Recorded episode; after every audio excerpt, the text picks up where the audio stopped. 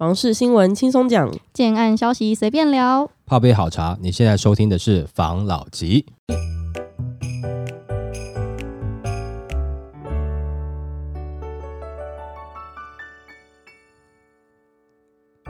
关心你的房事幸福，我是房老吉。我是大院子。我是茶汤会，今天我们想要来分享，刚好在前几集的时候，你有讲到很多年前的房贷利率跟现在比起来便宜很多，但是房价还是有差。然后我就刚好看到一个新闻，想来跟大家分享一个关于四十七年前房价的新闻。好，他挖出四十七年前报纸，建板桥三房二厅只要十一万，羡慕炸，却被虚，别傻了。现在的房价越来越贵，不少人需要不吃不喝好几年才买得起。就有一名网友，他怀念起先前经济起飞的年代，表示现在的房子多数动辄千万，但四十七年前的板桥两房三厅只需要十一万就可以买房了，让他相当感慨，也很羡慕。文章曝光就随即掀起讨论，但也不少人虚说别傻了，你活在当时一样嫌贵啦。那那个原坡他是在脸书分享照片，然后民国六十四年的报纸其实头版下方几乎都是房产资讯，当年的房房价跟现在几乎是天壤之别。当时的自备款大约落在九千五百元至十五点五万元不等，还有广告标语打出一间房每平只要一万元起。那刚刚提到的板桥民生社区一户三房两厅的全新公寓，二十六平只要十一万元。那袁坡表示，虽然那个年代普遍薪水都很低，但是以银行行员月薪一千五来看，已经算是中高收入了，且房贷利息很高，约要十 percent 以上。但如果用所得和房价下来比较的话，一千五元的薪水，一户十一万，房价所得比七十三倍；六万元薪水，一户一千五百万，房价所得比两百五十倍。还是会选择以前的物价，毕竟当年是经济起飞。那也有网友看到后相当感慨，表示当时的一千五百元算中高收入，现在的六万元应该算低收入吧。别说房子了，最近这一两年物价通膨最有感，现在一千元也没有以前那么好用了。当年利息高，表示存款利息也高，回不去了。那个时候买的房，现在赶上都跟，又可造福子孙。但也有人抱持着不同的看法，狂嘘，别傻了，以前你不买，现在没买，以后你孙子也会问你，现在房子一栋五六千万，为什么当时你一千五百万不买啊？虽然都很会算，但是你再想想，为什么你父母没有买十户？那要不要也拿石器时代出来比一下？一直活在过去，不去改变现在和未来，就只能原地踏步。若真的生在那年代，确定你就会买房吗？历史不能假设，也无法重来，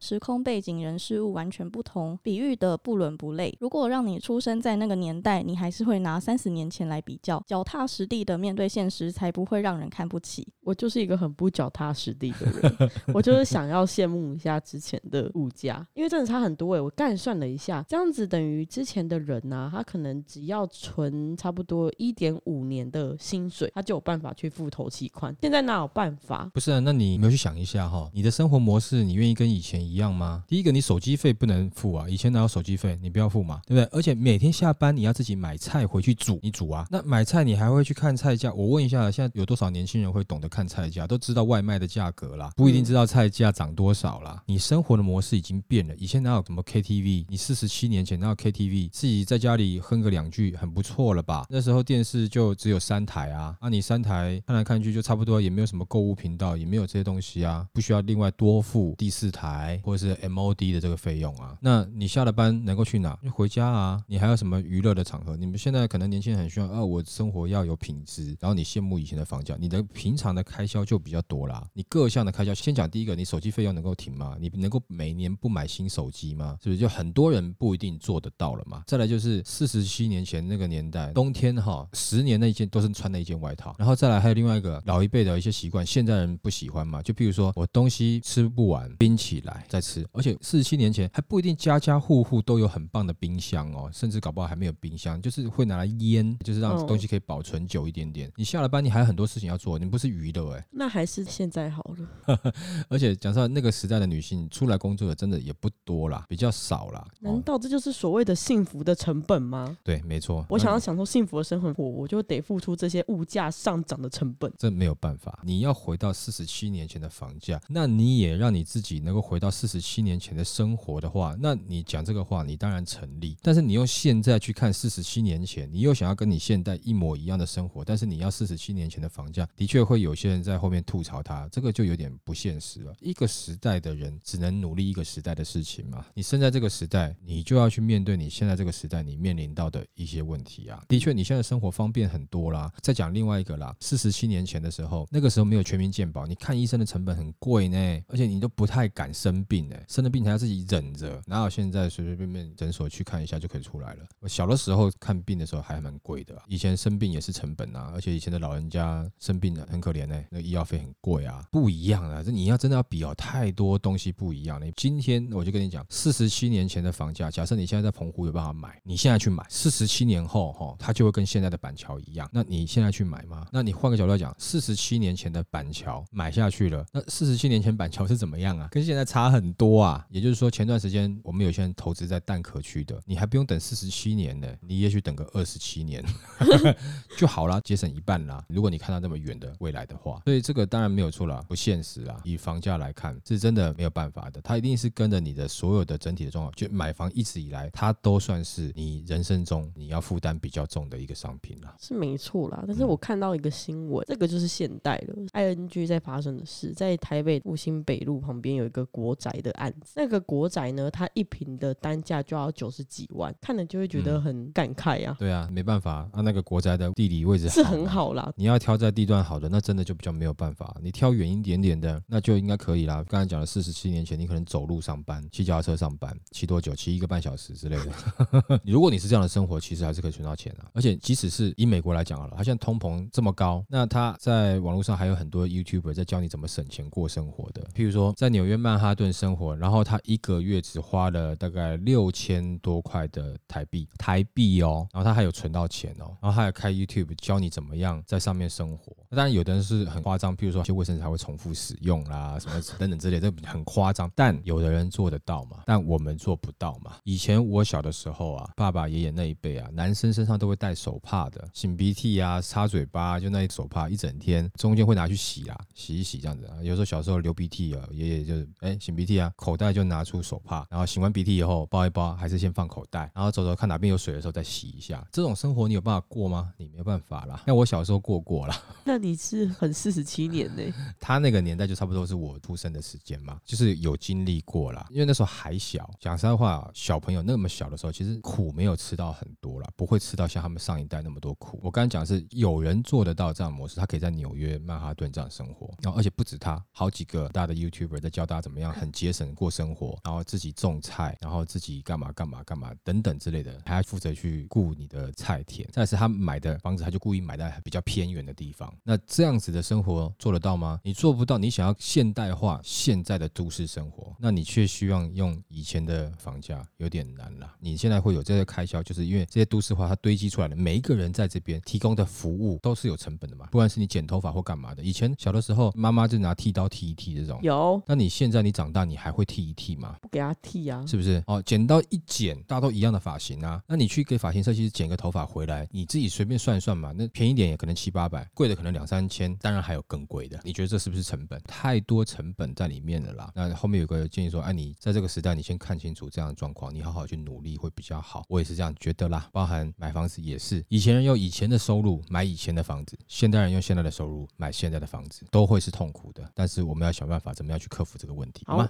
？OK，来下一则。政策成压垮房市最后一根稻草，房仲表示，明年可能有感降价。房价高涨让不少民众苦不堪言。据悉，民进党团将于下周排成《平均地权条例》修法草案，预计本会期三读通过。对此，房仲业者认为，明年市场预期景气不好，加上诸多利空打击，打草房的政策可能是压垮房市的最后一根稻草。外界最关心的就是建案降价，有可能会在修法前就可见到。内政部去年底宣布修正平均地权条例，包括严惩炒作、限制预售屋换约转售、解约申报登录、管制司法人购屋、建立检举奖金制度等。专家认为，不少建商着眼的是两到三年后的房市状态，也是许多新案开价依旧偏高的因素。此法案犹如紧箍咒，同步限缩未来谷底翻身的幅度。央行先前打草房政策是否阶段性退场，将是可观察重点。否则，同步在建商买方两造严律下，有可能在新法实施前夕就见建案明确降价。不过，另一方面，国人对房市政策常有习惯性，一时的买气暂歇，无法改变有土资有财的成就资产思维。即便有机会看到房市价量冷静，房市投资戏法变化多，再如持有税低、租屋效应高等吸引力法则下，推测人事短空长多状况。专家认为，政策上路后可能会有两个情境：要是有落日时间，市场可能会因为受到惊吓导致平转暴增；或是建案稍微降价，为幅度不会太大，主要是降价幅度太多的话，会干脆退给建商。倘若没有落日时间，那持有人受不了了，就会选择解约，这对财务体质不佳的业者就会雪上加霜。中小型建商面临的危机最大，后续恐有烂尾楼疑虑，需要多加注意。展望明年房市，专家指出，打炒房政策加上总体经济走衰等诸多利空，预期明年的交易量将持续量缩一成左右。我看到这个新闻的一个相关新闻，就有人说他觉得明年降价的时间会在上半年，可能就已经隐隐约约看到这个状况了。然后这一则新闻，它跟你的那个想法有点像。你记得你之前很久以前你有讲过，建商会财团化吗？因为现在如果单独通过，我是买房子的人，我买一个预售屋，然后我还要去想象思考过，我盖房子一两年会不会发生其他事情，我没有需要会变现。对那如果我没有办法变现的话，我可能就不会买预售屋，那就会去买成屋。成屋又是要比建商的财力，那中小型根本承受不了这个财务的压力。加上现在中小型的建商，如果因为这个三读通过，那买气势必会受到影响嘛，所以他们的资金流就会不够，可能就会倒。大型的建商就可以去收割这些结果，而且政府还在帮忙清理他们的战场，变成建商财团化，嗯居住正义不可能实现。他总统还选得上吗？他只要这一波操作操作完，他选票先选到就好了。拼了命在打哦，努力在打喽。那明年看见我在做的这些动作，我宣传的够好，是不是我就有机会选上？真的长远的结果是好的吗？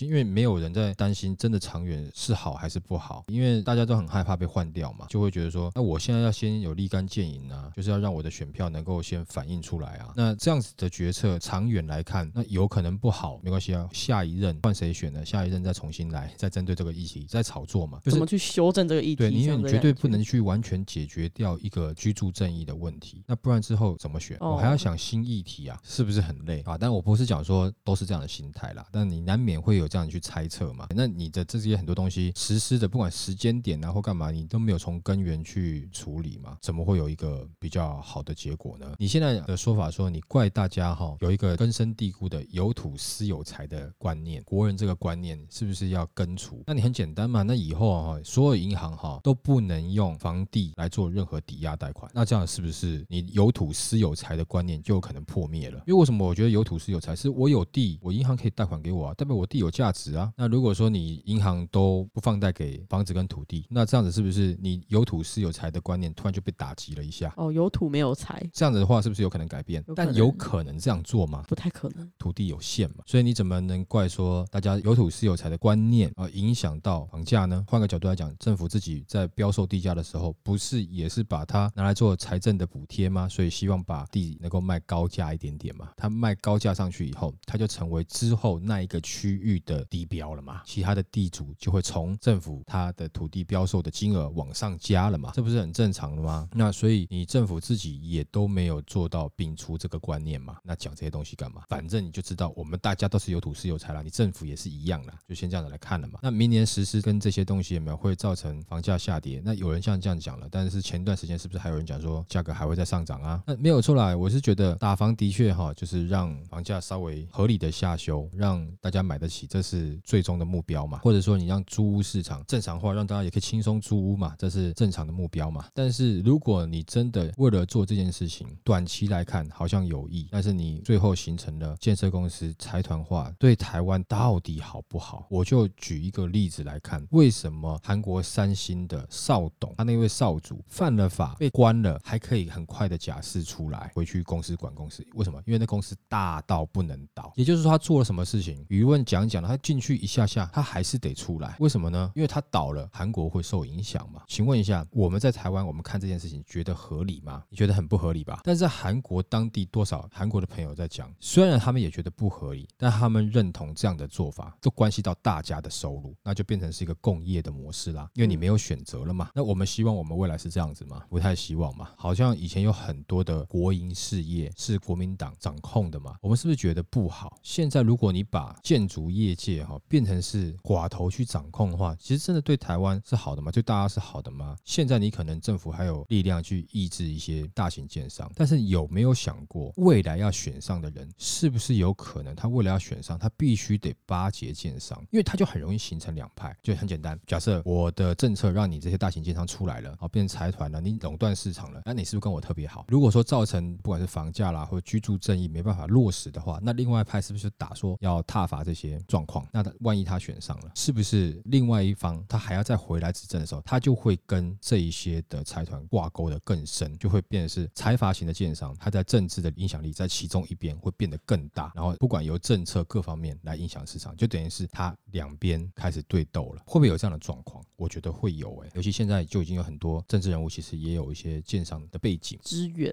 对，这样的话真的好吗？我觉得不好啦，还是市场多一点竞争比较好啦。没有错啊，也会担心另外一个，就是说，其实你资本没有很雄厚，那你可以用贷款的方式杠杆操作，你就可以成为建商，但是你没办法提供一个很好的保证，说你的房子是不是都可以盖完，你有烂尾楼的风险嘛？这样对买屋人到底是好还不好呢？可是这边我就觉得说，之前因为已经有实施一些不管是同业互保等等的，我觉得可以把这些东西有没有再去把它完整化一些，然后让有一些的竞争力是可以进到市场来的，尽量避免大型财团去垄断的比较好，因为它不会是一家啦，就不会像像三星这么大一家啦。如果说全台湾的房市都被那二三十家掌控的话，其实你市场的反应速度就会更慢了，不会说你今天我大家想买，或者我一堆人不愿意买房了，它的价格的异动就会很明显的受到市场影响，就可能会变更慢了，因为他只要在好的时间狠狠收韭菜一波，够他撑很久哎、看谁会撑啊？撑到后来你们不行了，再出来的时候，我再狠狠收一波，变成说我不是天天耕作，天天收了，我就是休息个半年收割一次，休息个半年收割一次，这样子好像更可以以逸待劳的去赚钱，对，感觉上不是特别好，但还是希望政府能够有长远的计划再去实施啦，不要嗯只是为了选票了，好吧？好，来下一则。达利董座短期投资客消失，明年房市错综复杂。达利建设在十二日举行法说会，董事长表示，房市的交易萎缩，短期的投资客消失无踪，对明年的房市看法应有选举因素，错综复杂，将是个案表现，地点好、具有保值性的个案将受青睐。那对于房市交易萎缩，董事长强调，达利今年推出的个案成交情况都在预期中，他对成交的数字满意，所以没有降价的必要。外界担心平均地权条例并不是影响房市的关键，毕竟这个话题炒了一年，会担心的人早就卖了。但是明年选举因素最为敏感，如果过于激烈，可能会影响房市。他也认为，目前原物料虽然相较上半年已有下跌，但下游还感受不到，大概需要一年的时间才会反映到下游。而原物料已非目前迫切的问题，缺工才是最严重的问题，这导致建案完工日期递延，增加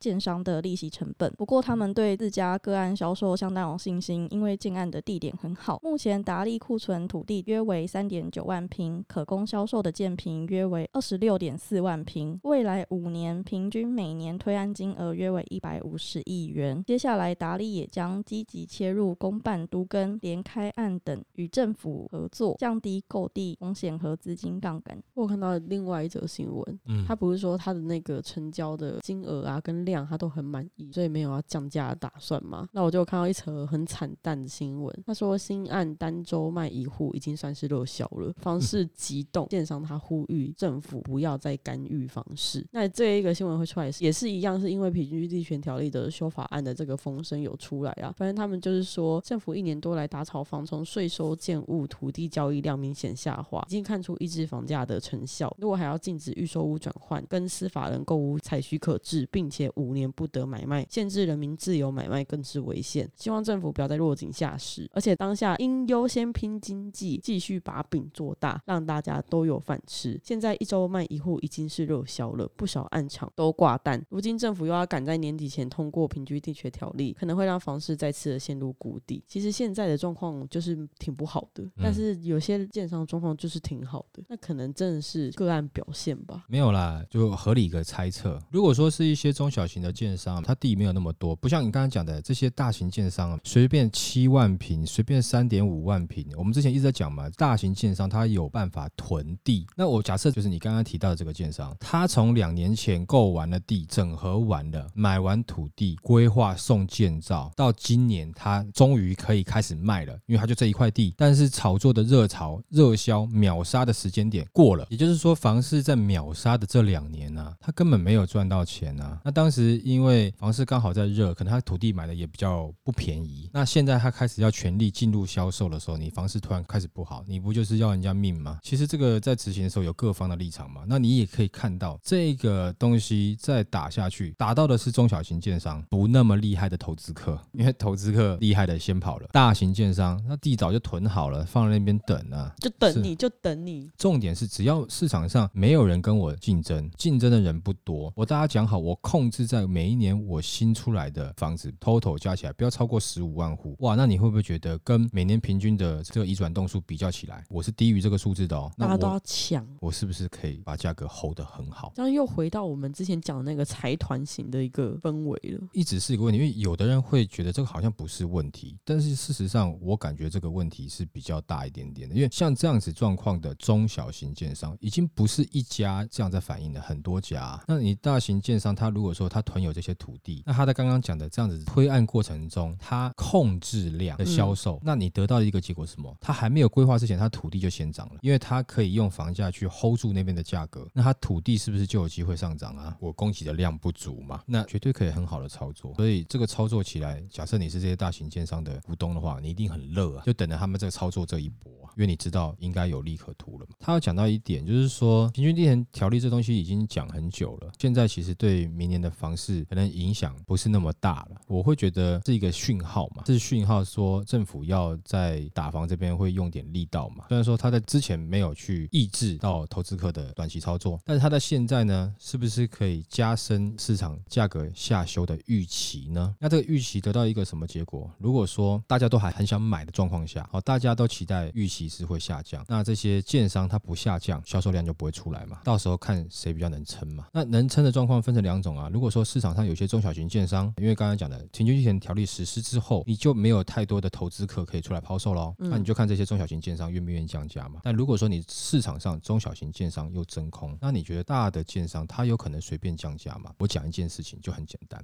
这些大建商是不是都有囤地？如果我很多东西我太便宜卖，我是不是会有可能造成我的土地的价格都有可能下去啊？我光是要先 hold 住好我自己的土地的价格，我的房价就不能随便乱降啊。如果这边的区域整个跌下去，那我土地不到那个价格，那我是不是我要再囤更久？等到之后发展起来，我才能再开发？所以它不是为了卖而降的，它要评估很多东西。对，有太多东西要评估了嘛。我现在手上已经有了这些土地的资产、原物料，我不能让它跌啊。我如果我这边整个区域都觉得看衰，它的价格已经加上我的营建成本进去，我这个土地盖上去就是亏钱了。那你觉得这建商他会愿意吗？不愿意。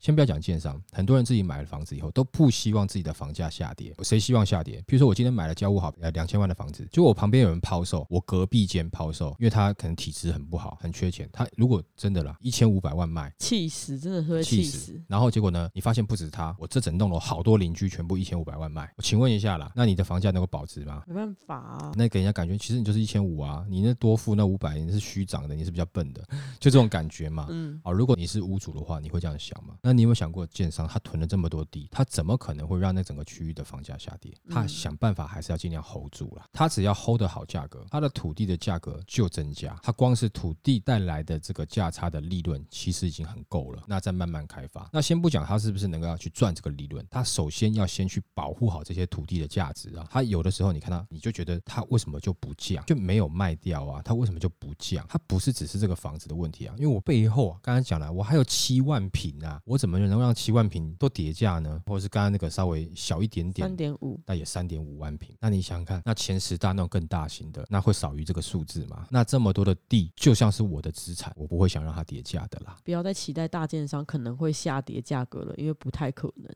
你等他开新案好。他有太多的立场，不是说他不愿意成交，是我背后还有这些东西，那我该怎么办？但是实施之后，你就看到出两样情，对于大建商跟小建商的伤害，还有对于有经验的投资客跟没经验的投资客的伤害。我觉得这个实施的时间点当然是已经落掉了啦。你以长远来看，也许这个实施是有帮助的，但是在现在这个时间点，很多人是觉得你就只是在房市已经下修的时候再做个秀嘛，没有错啦，伤害会更深啦，就是落井下石的一种感觉啦。大家还是希望房价下来嘛，那选票的结果当然就希望政府是这样做了嘛。房价该怎么样下来，就是提升竞争力，那就变成是大家开始要去思考的。你在房价下修的过程中，那你有一定的利润，然后呢，你也可以提供不错的产品。我觉得是后面一段时间很多中小型建商会去认真思考的事情。那这样是不是你可以听出来，中小型建商他又想要提出比较好的 CP 值的产品给你？这个大建商可能他这个时候他还顾不到的，我先顾好我后面土地嘛，我的库存土地的价值嘛，我现在还顾不到你那边啊，所以真的应该把中小型建商打趴下去嘛？我还是觉得不好，个人觉得啦，好不好？好，好，吧，那我们今天就分享到这边喽。